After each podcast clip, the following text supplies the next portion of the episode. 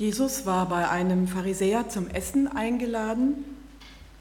Es waren noch andere Pharisäer mit dabei. Er hatte gerade mit dem Gastgeber über die Einladung bei einem Fest gesprochen, zu einem Fest gesprochen. Und Jesus hatte ihm deutlich gemacht, wer Arme, Verkrüppelte, Gelähmte und Blinde einlädt, der wird dafür im Himmel belohnt weil diese Menschen nichts haben, was sie dem Gastgeber zurückgeben können dafür. Und da hinein lese ich uns den Bibeltext nach der Übersetzung von Roland Werner, das Buch aus Lukas 14, Vers 15 bis 24. Was hörte einer von denen, die dort mit zu Tisch saßen? Er sagte zu Jesus, Wirklich glücklich zu nennen ist der, der beim Festmahl in Gottes neuer Wirklichkeit dabei ist. Da antwortete Jesus ihm, es war einmal ein Mann, der ein großes Festbankier vorbereitete. Er lud dazu viele Leute ein. Als dann die Zeit des Fests gekommen war, schickte er seinen Diener los mit der Nachricht, kommt jetzt, denn alles ist vorbereitet. Doch alle begannen sich nacheinander zu entschuldigen. Der erste sagte zu ihm, ich habe gerade ein Stück Land gekauft und ich muss es mir unbedingt anschauen. Ich bitte dich, entschuldige mich.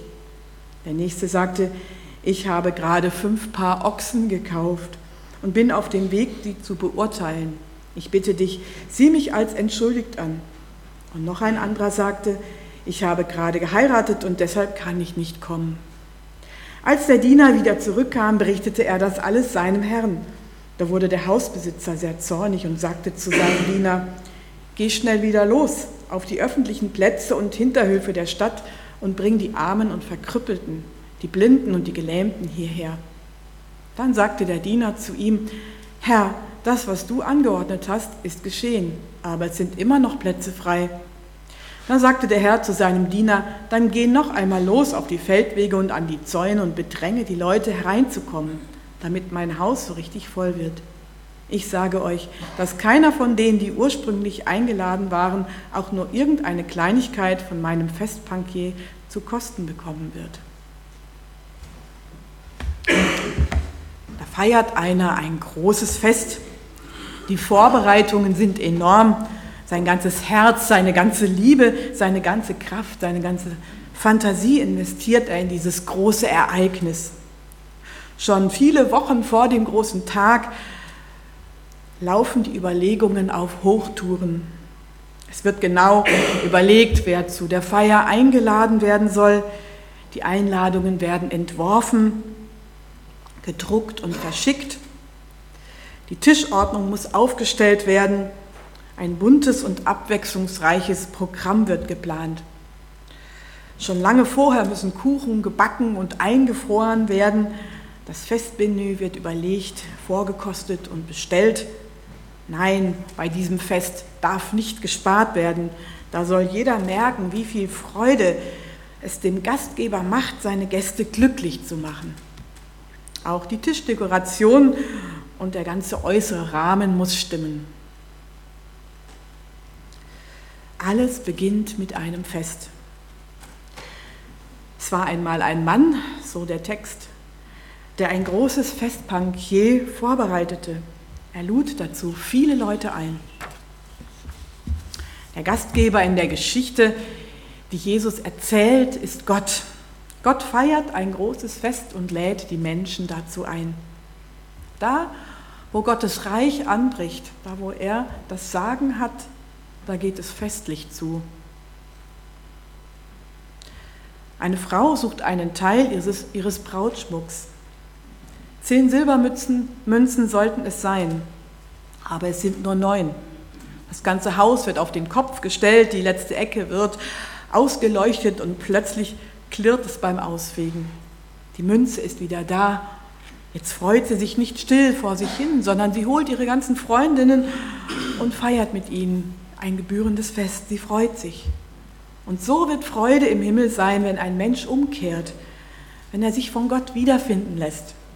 Alles beginnt mit einem Fest. Als der verlorene und verdreckte Sohn aus seinem Schweinestall heimkehrt, da wird ein Fest gefeiert, dass sich die Tische biegen. Dieser mein Sohn war tot, jetzt lebt er wieder. So sagt es der Vater dem Bruder, der nur den Kopf schütteln kann. Alles beginnt mit einem Fest. Wie oft redet die Bibel von der Hochzeit, um klarzumachen, welch eine hohe Zeit es ist, wenn ein Mensch sich in die Liebesbeziehung mit Gott begibt. Doch einmal Hand aufs Herz. Hätten Sie gedacht, dass Glaube, das Frommsein, ein Leben mit Gott, dass das etwas mit einem Fest zu tun hat, dass das Festcharakter hat? Wird uns denn nicht immer etwas anderes einsuggeriert, dass wer fromm ist, sein Leben versäumt, das Fest des Lebens verpasst, das Leben nicht in vollen Zügen genießen kann? Nun, wer auch immer dieses Märchen erfunden hat, die Wirklichkeit ist, Gott beginnt sein Reich, seine Herrschaft mit einem großen Festbankier. Warum ist Gott dieses Fest so wichtig? Es ist ihm wichtig, weil er uns zeigen will, wie unbändig er sich freut, wenn Menschen an seinem Tisch Platz nehmen, ihren Platz in der Gemeinde finden, einen Platz haben, den ihm niemand mehr streitig machen kann, einen Platz bei Gott haben.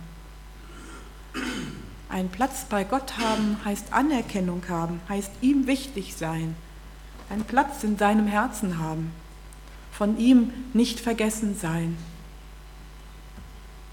Gott will, dass wir uns bei ihm freuen, dass wir feiern. Doch vorher kommt die Einladung. Und so sagt der Text, als dann die Zeit des Festes gekommen war, schickte er, der Gastgeber, seinen Diener los mit der Nachricht, kommt jetzt, denn es ist alles vorbereitet. Jesus Christus ist der Diener in dieser Geschichte, er lädt uns nicht nur zu diesem Fest ein, sondern er schafft auch die Voraussetzungen dafür, dass wir diese Einladung bekommen können. Durch sein Tod am Kreuz ist der Zugang zum Vater wieder möglich, ist Versöhnung möglich. Denn die Strafe liegt auf ihm, auf dass wir Frieden hätten. Auf der Einladung steht seitdem, kommt jetzt, denn es ist alles vorbereitet. Der Tisch ist gedeckt, Ihr braucht nur noch zu kommen.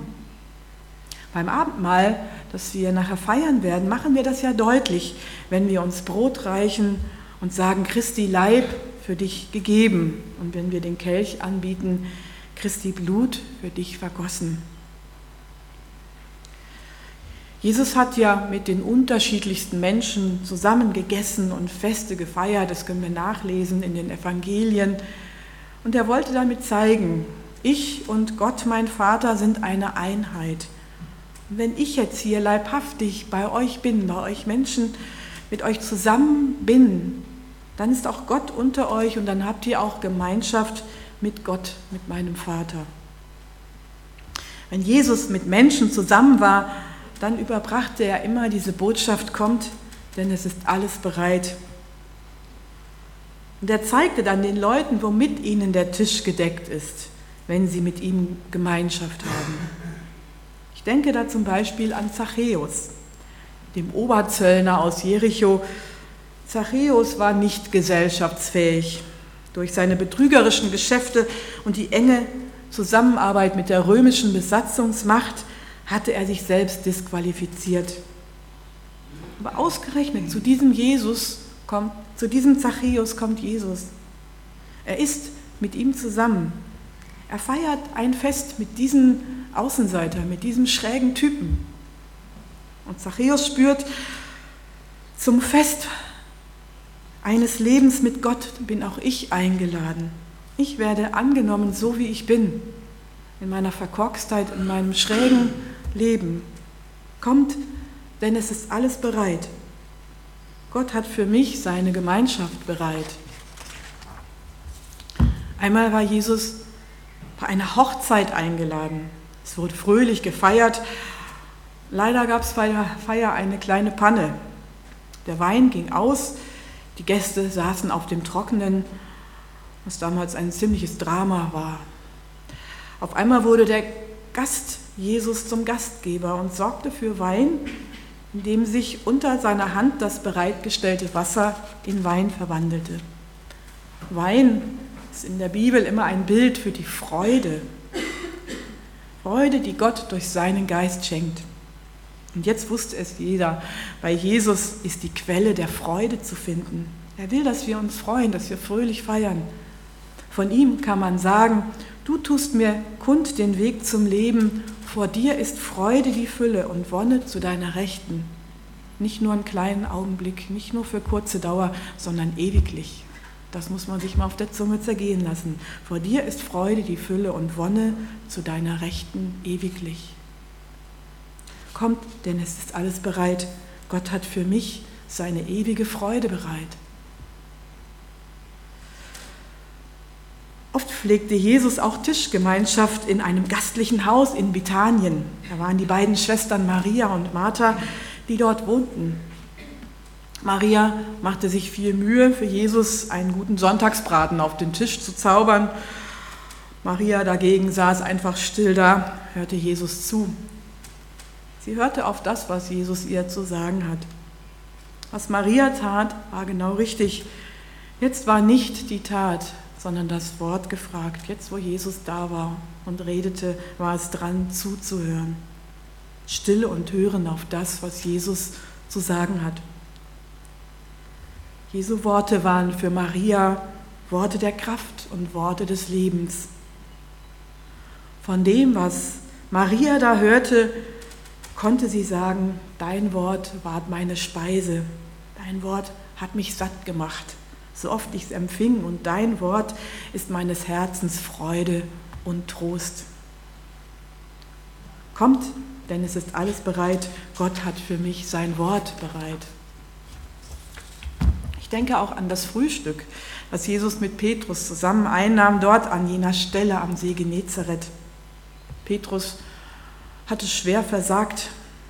Er wollte für Jesus sein Leben geben er hatte große Worte gemacht, aber dann wagte er nicht einmal vor einem jungen Mädchen, das ihn nach Jesus fragt, sich zu seinem Herrn zu bekennen. Und nun kam er zu dieser wichtigen, nun kam es zu dieser wichtigen Tischgemeinschaft mit Jesus.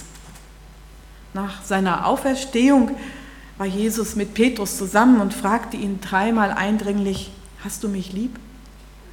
Petrus wusste in diesem Moment, Jesus hat mich immer noch lieb, auch wenn ich versagt habe und ihn enttäuscht habe. Er hat mich noch lieb.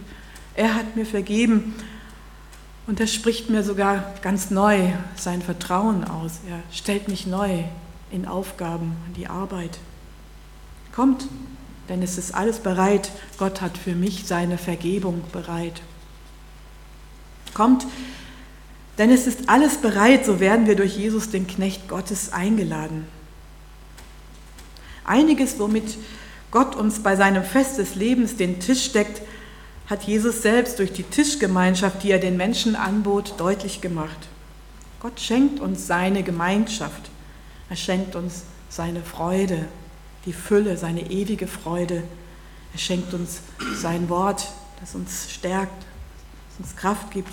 Er schenkt uns Neuanfang, er schenkt uns Vergebung.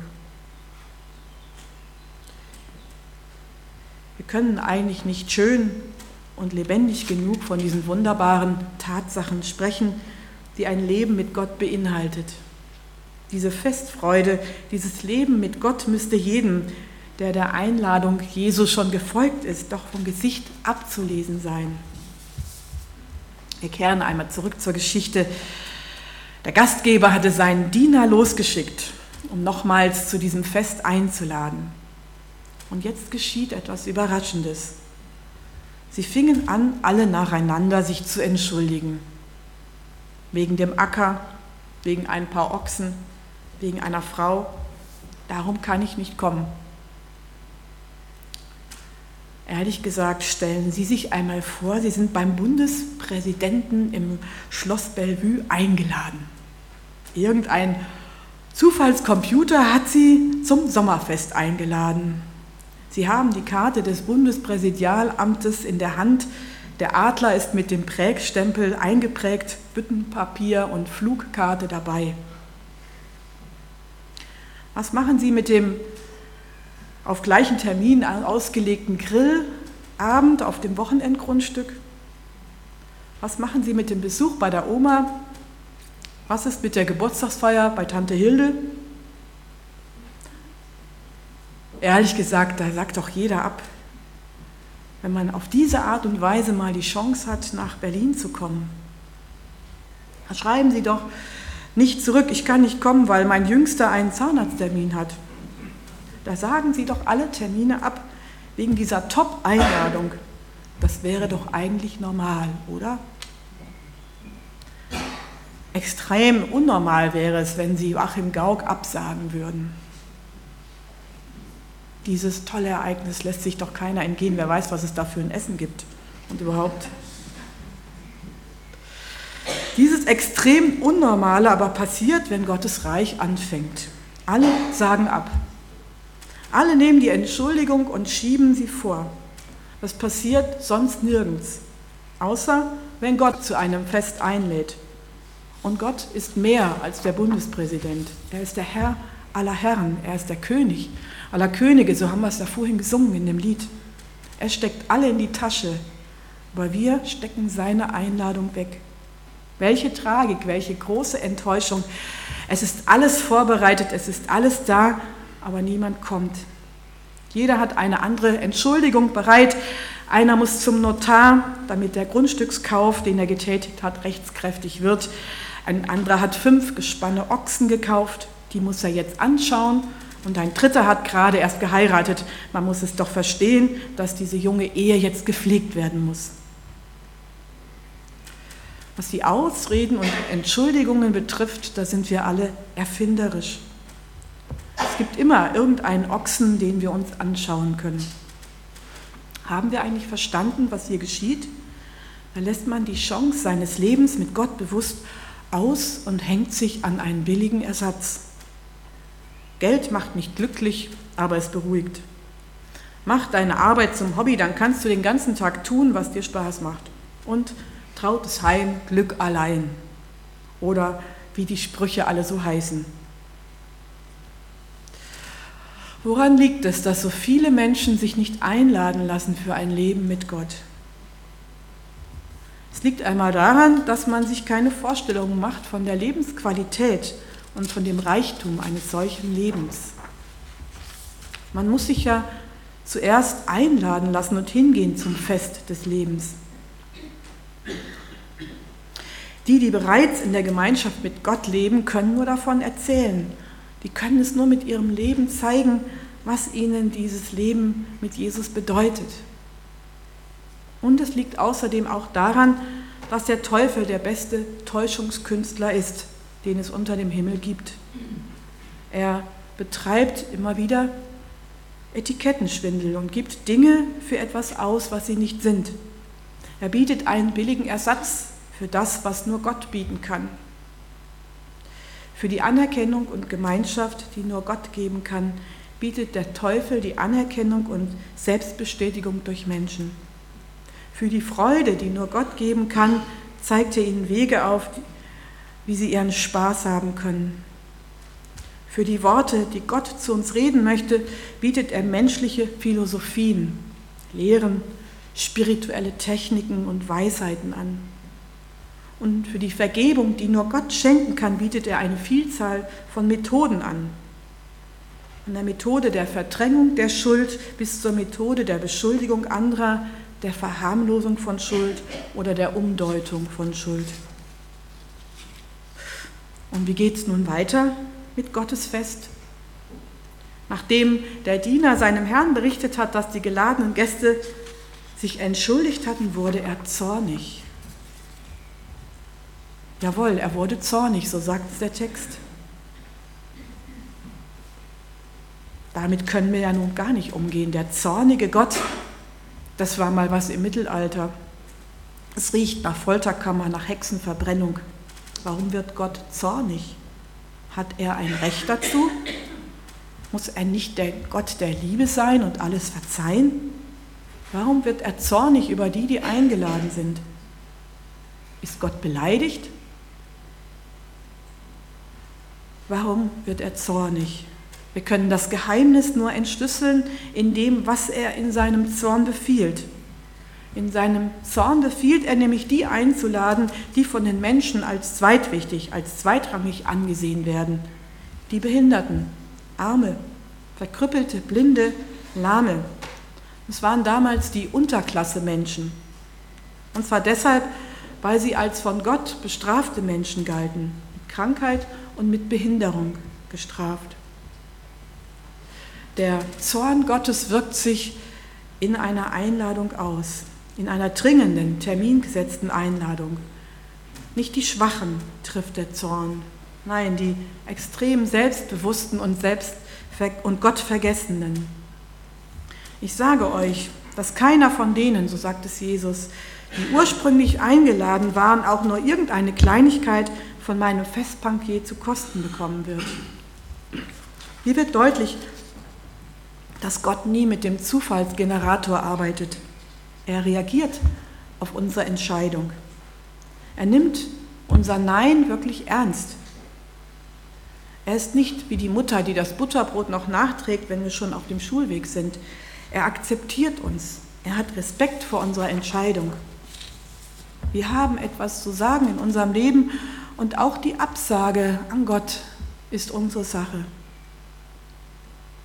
Ich weiß nicht, wie es Ihnen damit geht, aber ich erschrecke vor diesem Zorn Gottes, der uns den Willen lässt und entsprechend reagiert. Und wir können dabei alles verlieren. Niemals nicht mehr sein Festmahl schmecken, nicht in sein Reich kommen, im Tod ihn nicht dabei haben. Wenn alle Hände mich wegstoßen, dann keinen haben, der sagt, niemand kann, sie, niemand kann, wird dich aus meiner Hand reißen. Eine eigenartige Gesellschaft sitzt am Ende beim Festmahl des Herrn. Es sind Arme, Verkrüppelte, Blinde, Lahme und Leute von den Hecken und Zäunen sind es, die da sitzen und sich von Jesus, dem Knecht Gottes, bedienen lassen. Das ist das Bild, das Jesus hier zeichnet für Gemeinde. Die Gemeinde Gottes ist ein Haufen von Bedürftigen, von Behinderten, von Beschränkten, von Benachteiligten. Möchten Sie zu diesem Verein dazugehören? Möchten Sie mit denen zusammen feiern? Wenn nicht, dann haben Sie es noch nicht verstanden, wer Sie sind und wer Gott ist. Wenn nicht, dann ist Ihnen noch nicht aufgegangen, was Gnade ist und dass Sie die Gnade Gottes nötig haben. Eins aber haben alle diese Leute gemeinsam. Sie haben nichts mehr zu verlieren und wissen, dass sie auf Zuwendung und auf Hilfe angewiesen sind. Nur der wird sich an den gedeckten Tisch Gottes setzen, der sich innerlich und hilfsbedürftig vorkommt und beten kann, Herr, ich bin arm. Ich habe dir und auch anderen nichts zu bringen. Ich bin ein Krüppel, ich bin unfähig, das zu tun, was eigentlich dran wäre. Ich bin blind, ich sehe nicht, wer ich wirklich bin. Ich sehe auch dich nicht. Und ich sehe auch nicht das, was du von mir willst. Ich bin lahm, wenn es darum geht, etwas für dich zu tun oder zu anderen zu gehen, um ihnen von dir etwas zu erzählen. Und ich komme von weit draußen. Ich bin innerlich so weit weg von dir. Aber ich bin so froh, dass du gerade mich einlädst, zu dir zu kommen.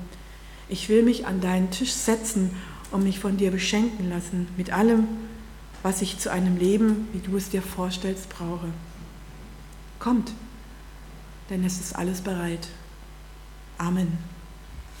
Ich bete noch mit uns.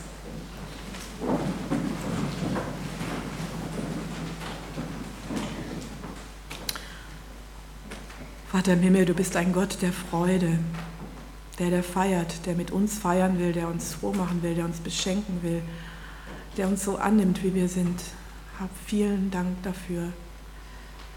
Und danke, dass wir zu dir kommen dürfen als Bedürftige, als welche, die, die dich eigentlich nicht suchen, die dich, die dich immer wieder nicht verstehen oder eigene Wege gehen. Hab Dank, dass du uns heute einlädst an deinen Tisch. Amen.